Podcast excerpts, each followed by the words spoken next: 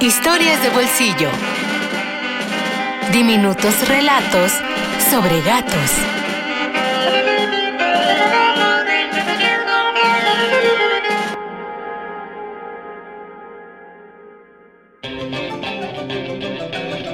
El gato que caminaba solo.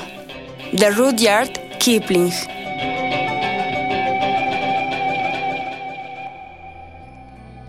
Sucedieron estos hechos que voy a contarte cuando los animales domésticos eran salvajes. Pero el más salvaje de todos los animales era el gato.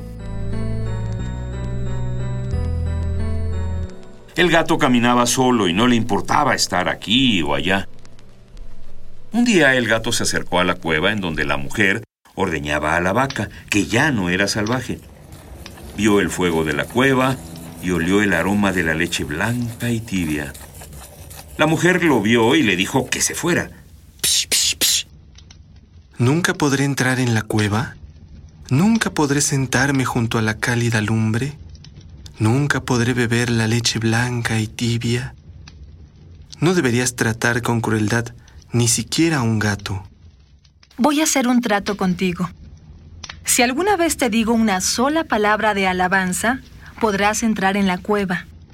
Si te dijera dos, podrías sentarte junto al fuego.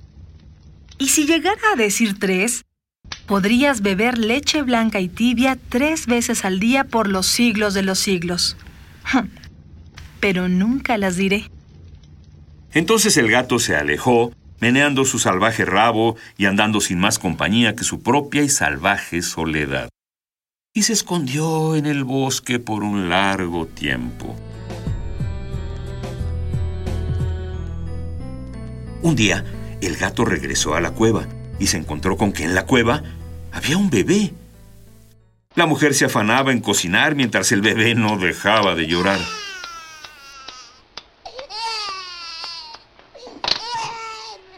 Entonces el gato se frotó contra sus rechonchas rodillas y le hizo cosquillas con el rabo. El bebé rió. Al oírlo, la mujer sonrió. Loada sea esa criatura salvaje, quien quiera que sea, porque esta mañana ha estado muy ocupada. Oh, enemiga mía, soy yo. Has dicho una palabra elogiándome, y ahora puedo quedarme en la cueva. Mas sigo siendo el gato que camina solo, y a quien no le importa estar aquí o allá. Muy enfadada, la mujer apretó los labios, cogió su rueca y comenzó a hilar. Pero el bebé volvió a llorar. La mujer no logró apaciguarlo. Oh, enemiga mía, coge una hebra de hilo y te enseñaré un truco que hará que tu bebé ría tan fuerte como ahora está llorando. Voy a hacer lo que me aconsejas, porque estoy a punto de volverme loca. Pero no pienso darte las gracias. Ató la hebra al pequeño uso y empezó a arrastrarlo por el suelo. El gato se lanzó en su persecución. El bebé terminó por reír tan fuerte como antes llorara, hasta que ya fatigado, se quedó dormido. Has hecho una labor estupenda. No cabe duda de que eres muy listo. Oh, gato.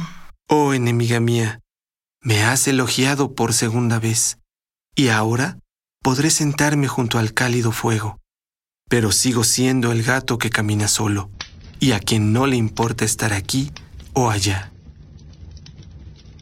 Entonces la mujer se enfadó muchísimo y comenzó a hacer un conjuro que le impediría elogiar al gato por tercera vez. En la cueva se hizo un silencio tan profundo que un ratoncito diminuto salió sigilosamente de un rincón y echó a correr por el suelo. La mujer gritó y se apresuró a recoger su cabello por miedo a que el ratoncito trepara por él. El gato dio un salto y se zampó al ratón. ¡Ay! Un millón de gracias, oh gato. Ni siquiera el perro es lo bastante rápido para atrapar ratoncitos como tú lo has hecho.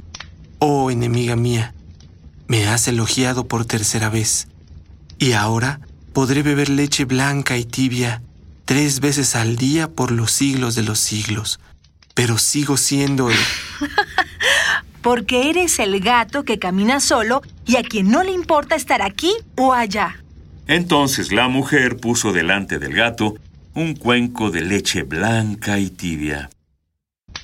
Es el gato que camina solo, y si miras por la ventana de noche, lo verás meneando su salvaje rabo y andando sin más compañía que su salvaje soledad, como siempre lo ha hecho. El gato que caminaba solo, de Rudyard Kipling.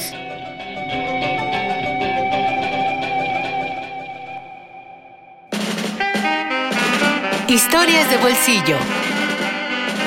Diminutos relatos sobre gatos.